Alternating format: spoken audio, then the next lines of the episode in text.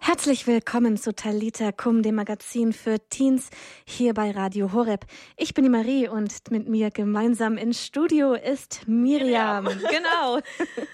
Schön, dass du wieder mit dabei bist, Miriam. Ja, ich freue mich auch. Miriam ist Prakti hier bei uns in der Redaktion. Heute bei Talita Kum dreht sich alles um das Thema Hoffnung.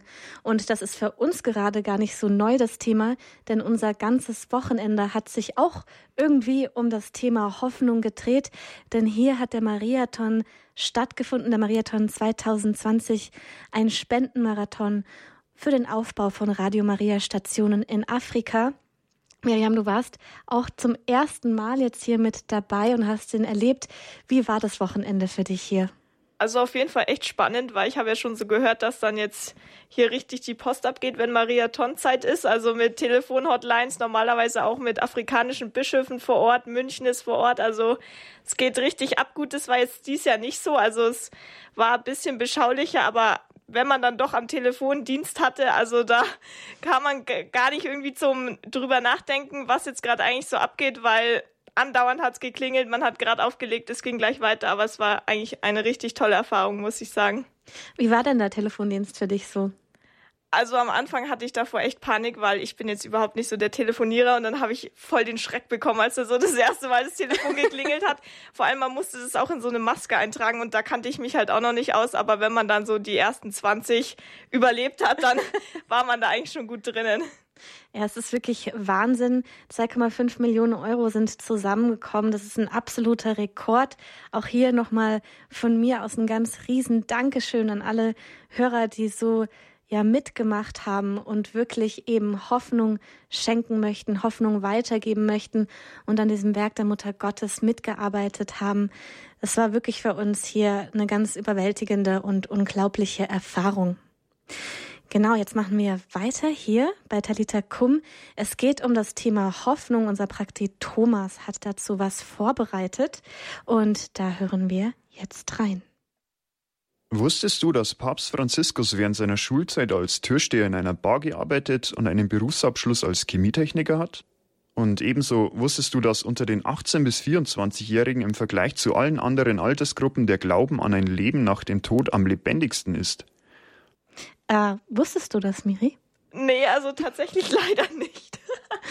das ist ja ein spannender Einstieg. Ich äh, wusste das auch alles noch nicht. Du vielleicht zu Hause auch nicht. Hören wir mal rein, wie es weitergeht. Hoffnung scheint also wieder im Kommen zu sein. Oder es ist einfach eine Stärke der Jugend.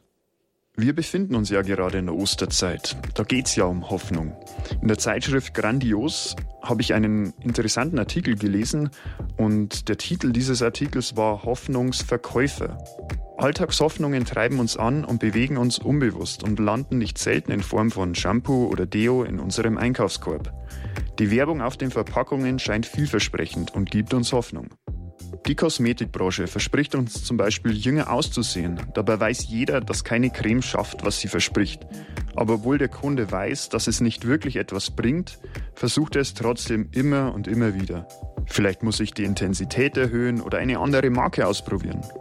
Ich selber habe mir mal eine Bräunungscreme gekauft, mit der Hoffnung, bräuner zu werden. Die Werbung hat es versprochen. Die Wirkung war aber dürftig. Ich war danach eher orange als braun.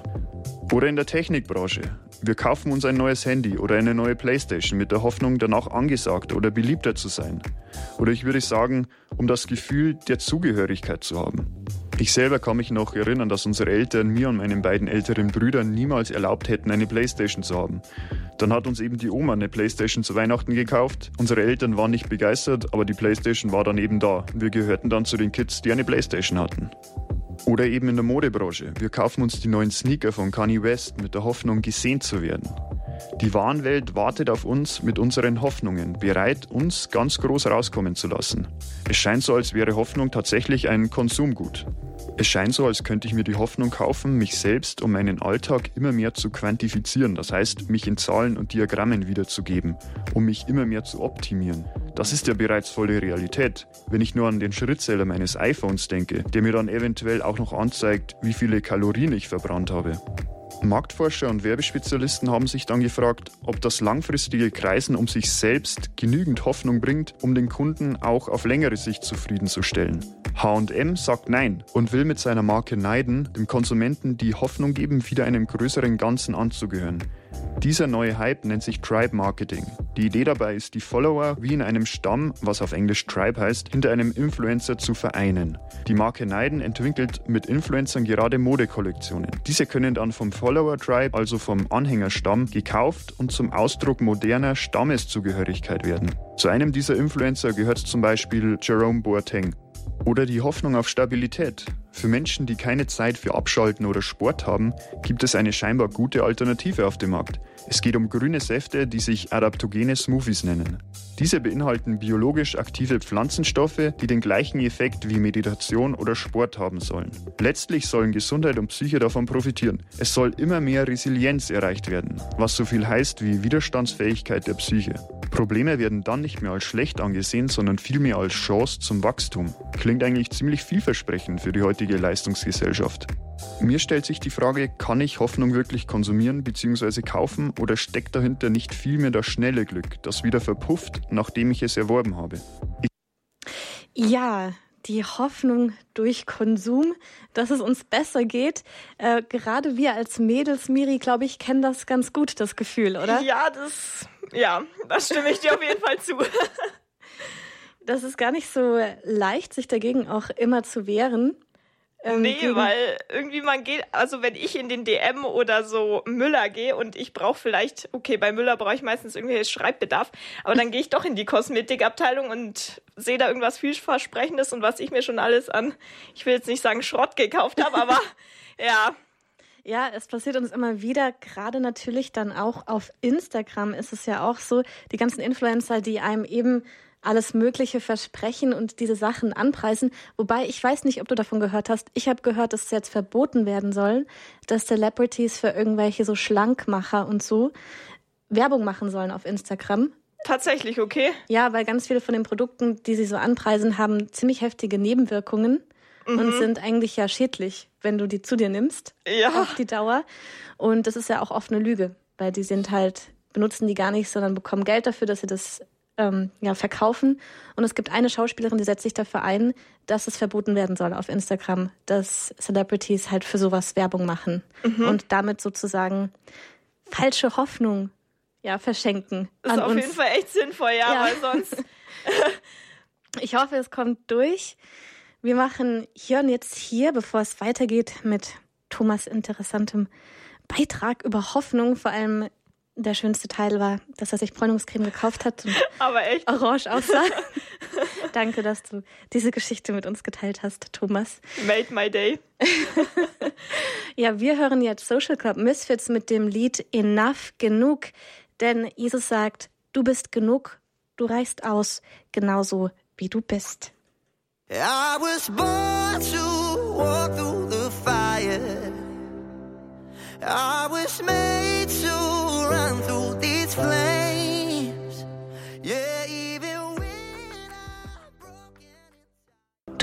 Talita Kum bei Radio Horeb. Ich bin die Marie und mit mir im Studio ist Miriam. Genau, Miriam ist Praktik hier bei uns in der Redaktion und ja, mein neuer Lieblings-Co-Host bei Talita Kum. Boah, ich fühle mich gerade so geehrt. Ja, mit dir macht es immer so Spaß, die Sendung zu machen. Oh, das freut mich. Ja. Hier geht es heute Abend um das Thema Hoffnung. Und wir haben eben den ersten Teil von einem Beitrag von Thomas gehört. Er ist auch bei uns praktisch in der Redaktion. Und da haben wir gehört, ja, wie uns eigentlich Hoffnung verkauft wird. Vor allem, wenn es um Kosmetik geht, um Abnehmen, um Klamotten. Ja, Hoffnung auf Glück, dass wir uns kaufen können. Und da fragt sich Thomas, Geht das überhaupt und hält das überhaupt an? Ich selber tappe noch sehr oft in die Falle, dass ich meine Zufriedenheit und mein Glück von käuflichen Dingen abhängig mache. Ich habe immer die Hoffnung, dass sie mich ein Stück weit glücklicher machen. Und es ist immer das gleiche Schema. Ich freue mich darauf, dass ich mir etwas Bestimmtes kaufen werde, dann kaufe ich es und dann dauert es vielleicht maximal eine Woche und all die Freude ist dahin. Das Produkt kann noch so teuer sein, es macht nicht dauerhaft glücklich. Meine Hoffnung hat mich also in die Irre geführt. Traurig ist, dass viele Menschen dieses Schema ihr ganzes Leben lang nicht erkennen. Ich danke Gott, dass ich es erkennen durfte, auch wenn ich noch sehr oft darauf reinfalle. Jedoch ist das der erste Schritt zur Besserung. Erkennen, was überhaupt das Problem ist. Und bitte versteh mich jetzt auch nicht falsch. Du darfst schon noch einkaufen gehen. Aber vielleicht hilft dir das weiter, mit mehr Achtsamkeit einzukaufen. Ja, danke, Thomas, dass wir schon noch was einkaufen gehen dürfen. Da freuen wir uns schon drüber, oder? Ja, wobei das ja hier im Balderschwang eh relativ schwierig das ist, stimmt. aber. das ist die Versuchung nicht so gut. Ja, das stimmt. Ähm, es geht ja aber darum, dass man sich eben ja Freude erhofft oder Glück erhofft, indem man sich was kauft und dass es halt gar nicht anhält. Das kenne ich, das kennst du sicher auch. Mhm, auf jeden Fall, ja. Und das kennst du zu Hause ja sicher auch. Dieses Gefühl, wenn ich das kaufe, dann bin ich glücklich oder ich gehöre dazu. Also ich weiß noch, bei uns in der Schule gab es eine bestimmte Jeansmarke. Mhm. Die hatten einfach alle an.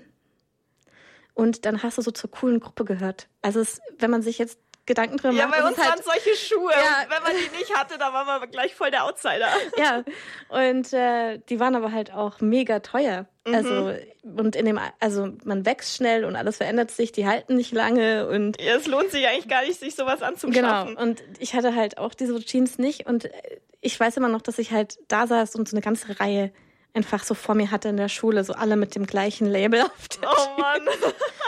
und ähm, ja, aber man merkt ja auch, letztendlich geht es ja auch darum, dass die Freunde einen mögen, für wen man ist. Ja, und, und jetzt nicht, nicht, weil man irgendwie die gleichen Klamotten hat. Das wäre echt traurig. Also. Ja, das stimmt. Genau. Hören wir mal, wie es weitergeht bei Thomas, dem Thema Hoffnung. Gibt es dann eigentlich wahre Hoffnung? Es gibt genügend Menschen, die Zeugnis für die Hoffnung ablegen.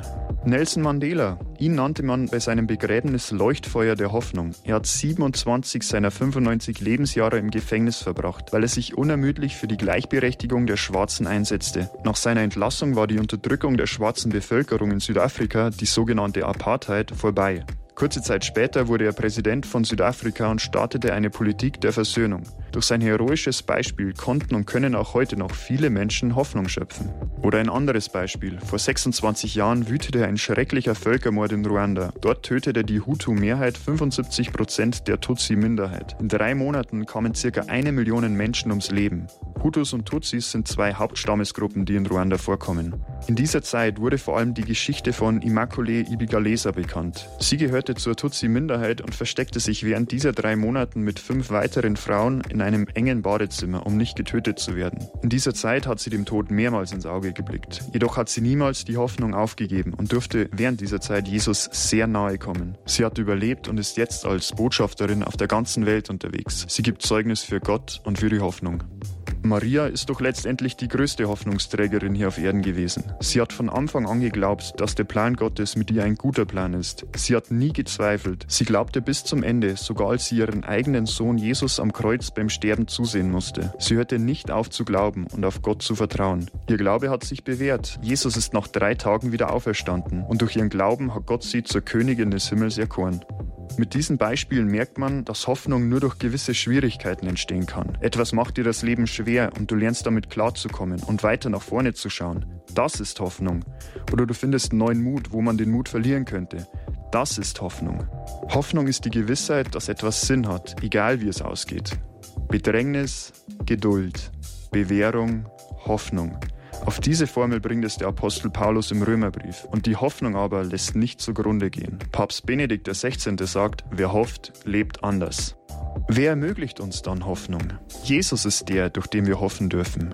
Die größte Angst des Menschen ist doch der Tod. Wenn es nach dem Tod nicht weiterginge, dann wäre doch alles hier auf Erden total sinnlos. Er hat den Tod besiegt und verspricht uns ewiges Leben ewige Glückseligkeit, das ist die ultimative Hoffnung. Und wenn wir auf ihn vertrauen, sorgt es sich auch noch gleichzeitig, dass unser Leben funktioniert, wie es auch im Matthäusevangelium steht. Euch aber muss es zuerst um sein Reich und um seine Gerechtigkeit gehen. Dann wird euch alles andere dazugegeben. Abschließen möchte ich mit dem Text des Liedes 424 im Gotteslob. Wer nur den lieben Gott lässt walten. Wer nur den lieben Gott lässt walten und hoffet auf ihn alle Zeit, den wird er wunderbar erhalten in aller Not und Traurigkeit. Wer Gott dem Allerhöchsten traut, der hat auf keinen Sand gebaut. Die Inhalte dieses Impulses sind von der Zeitschrift Grandios und aus dem You-Magazin entnommen. Ja, danke Thomas für den Beitrag über Hoffnung. Du hörst hier Talita Kum bei Radio Horeb, das Magazin für Teens. Ich bin die Marie. Bei mir im Studio ist die Miriam. Heute hat es sich um das Thema Hoffnung gedreht. Miriam, du hast dich heute auch mit dem Thema Hoffnung auseinandergesetzt.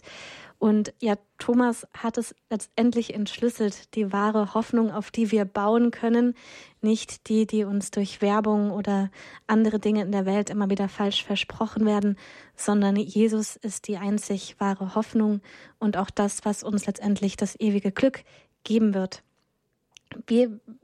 Wie, wie ist es bei dir gewesen? Welche Gedanken sind bei dir hängen geblieben oder was bedeutet Hoffnung für dich? Ja, also diese Zitate, wo Thomas da verwendet hat, die treffen schon sehr gut. Also dieses Hoffnung ist die Gewissheit, dass etwas Sinn hat, egal wie es ausgeht. Ich finde, das schließt schon so alles mit ein und es hört sich schon so hoffnungsvoll an, weil es kann ja dann im Grunde eigentlich gar nicht schlecht ausgehen oder es ist oder es geht nicht falsch aus, weil so wie es ausgeht, so soll es ja auch ausgehen. Und wenn man mit Gott unterwegs ist, dann geht es ja eigentlich auch so aus, dass es für mich am besten ist. Das heißt, ja, das drückt es eigentlich echt gut aus. Und dann habe ich auch noch ähm, so ein Bild gesehen, als ich Hoffnung nochmal gegoogelt habe. Und da stand drauf, Hoffnung ist die leise Stimme, die vielleicht wispert, während die Welt Nein schreit. Und ich finde, es drückt auch so meine Beziehung zu Gott aus, weil die Welt sagt, okay, das geht nicht, keine Ahnung, physikalisch oder jetzt sonst irgendwie kann es gar nicht funktionieren. Aber wenn man dann trotzdem hofft, dann und dieses vielleicht zulässt, dann macht's Gott doch möglich. Also jetzt vielleicht auch gerade bei Mariathon, wo man denkt, boah, zwei Millionen, wie soll das reingehen, gerade jetzt während der Corona-Krise so. Und das vielleicht wird zugelassen und dann wird's noch um Weiten übertroffen. Also das kam da jetzt mir eben noch zur Hoffnung.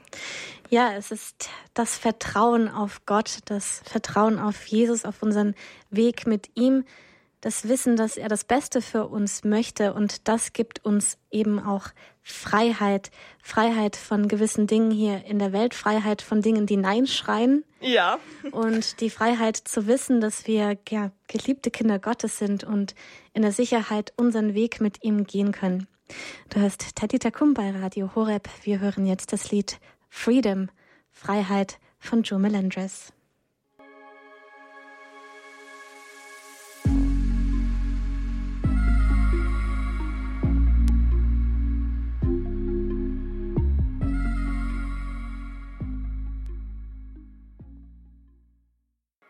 Das war's mit Talita Kum für heute Abend.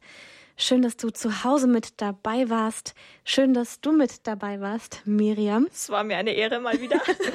Und ja, nächsten Montag sind wir beide wieder für dich da um 18 Uhr.